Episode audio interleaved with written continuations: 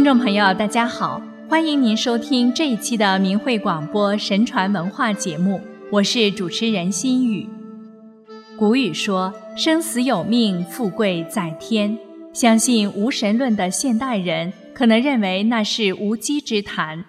我们今天就来讲几个小故事，看看是否我们应该转变一下自己的观念。财物有主。嘉兴的一个商人蓄积数百金，储藏在瓷瓮中，并压上了两股金钗，埋在地下。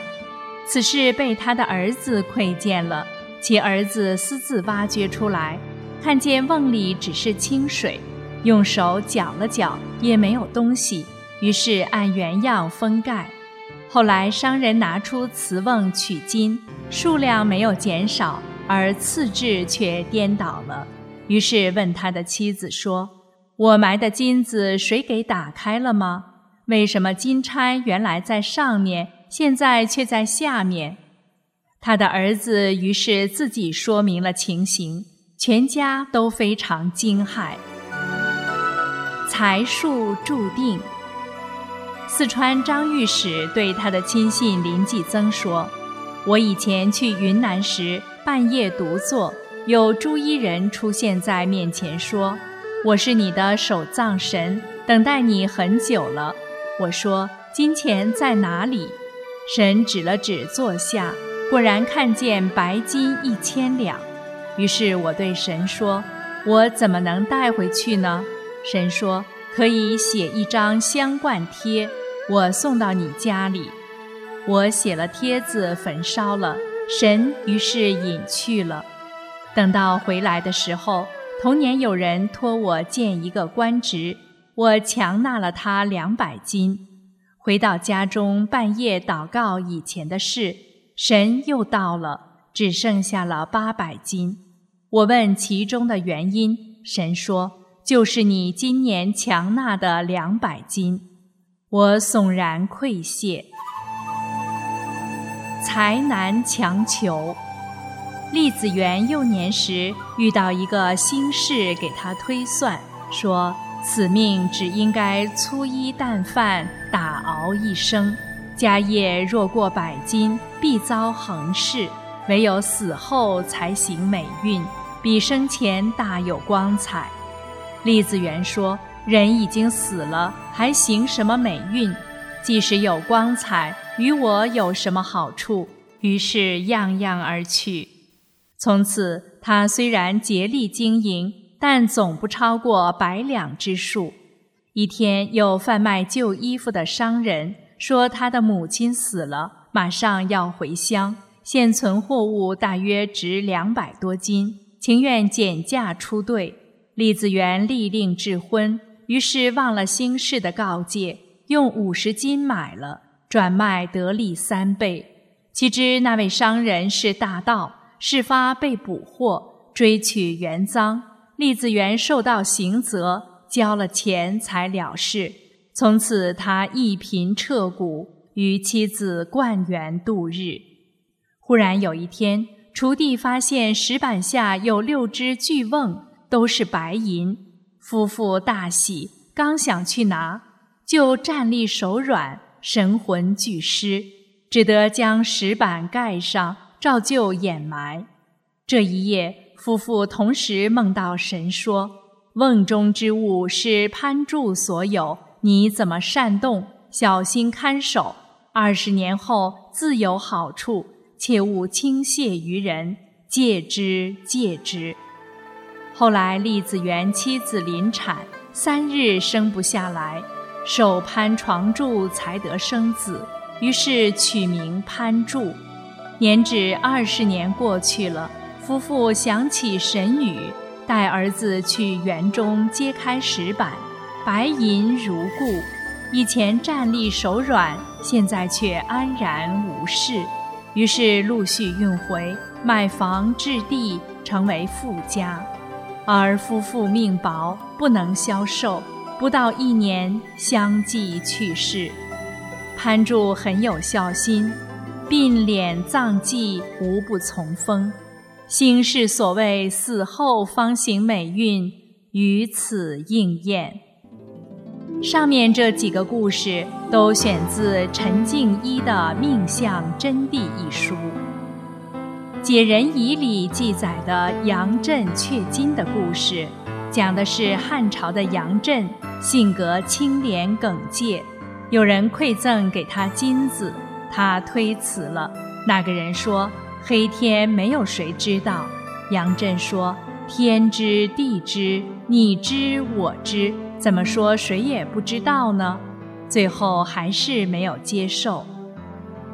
唐代笔记小说集《朝野千载》还讲了一个王无爱无福做官的故事。唐朝的王无爱好赌博游戏，喜欢养鹰药。文武圣皇帝没登位时，与无爱赌博争输赢。文武圣皇帝登位时，王无爱藏了起来。皇帝就命令给使把一个小药拿到集市上去卖，要价二十千。王无爱当然不知道这件事，给价十八贯。信使把这件事报告给皇帝，皇帝说一定是王无爱，于是就招到皇宫。无爱惶恐请罪，皇帝笑了，并赏赐他，让他到春明门等待各州来的车三天，并都送给他。王无爱坐了三天，因为灞桥坏了，只得到三车马，再也没有得到别的东西。皇帝知道他命薄，再也没有赏给他什么。但无爱多次请求要做五品官，皇帝说：“我并不是不想给你，可惜的是你受用不了啊。”无爱坚决请求，皇帝就同意了。那天夜里。王无爱就死了。再来讲一个尉迟敬德惊叹定数的故事。隋朝末年，有个书生在太原居住，家里很穷苦，只好教书养家糊口。他家离官府仓库很近，有一次他钻了进去，那库内有几万贯钱，他忍不住就拿些钱。这时出来一个戴金甲的人，手里拿着枪，对他说：“你要钱，可以到尉迟恭那里要个公贴，这是尉迟敬德的钱。”于是书生就到处访求尉迟敬德，可一直也没有找到。有一天到了打铁的铺子里，听说有个打铁的叫尉迟敬德，正在赤着上身，蓬着头发打铁。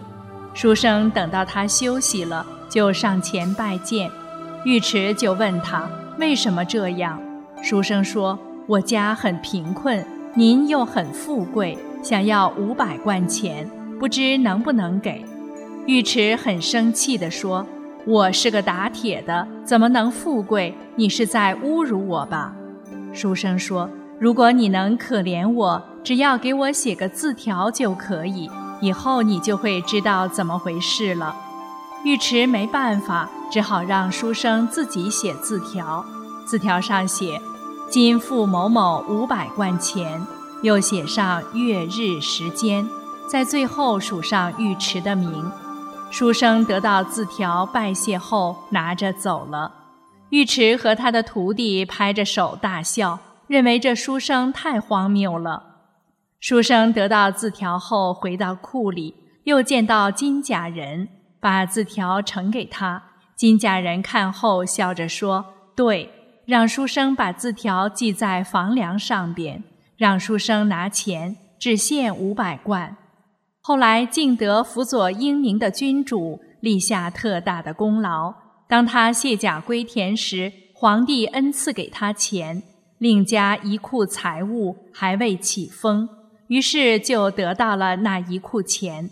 等开库看钱，对账查点，发现少了五百贯，正要处罚守库人，忽然发现，在房梁上的字条。敬德一看，原来是打铁时写的字条。他一连几天惊叹不已，派人暗暗寻找书生。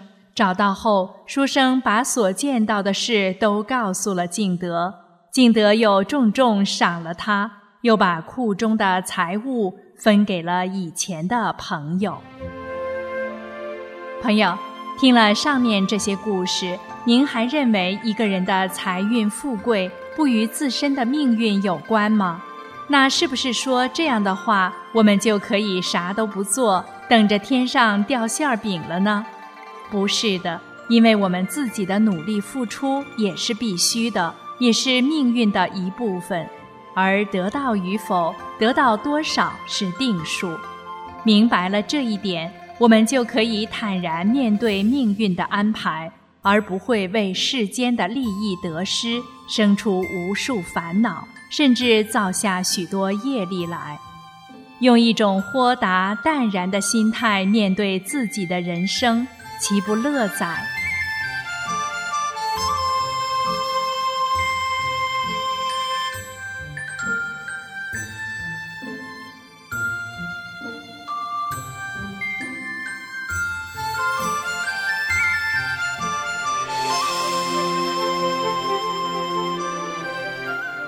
好了，今天的节目又要结束了。心语感谢您的收听，下次节目再会。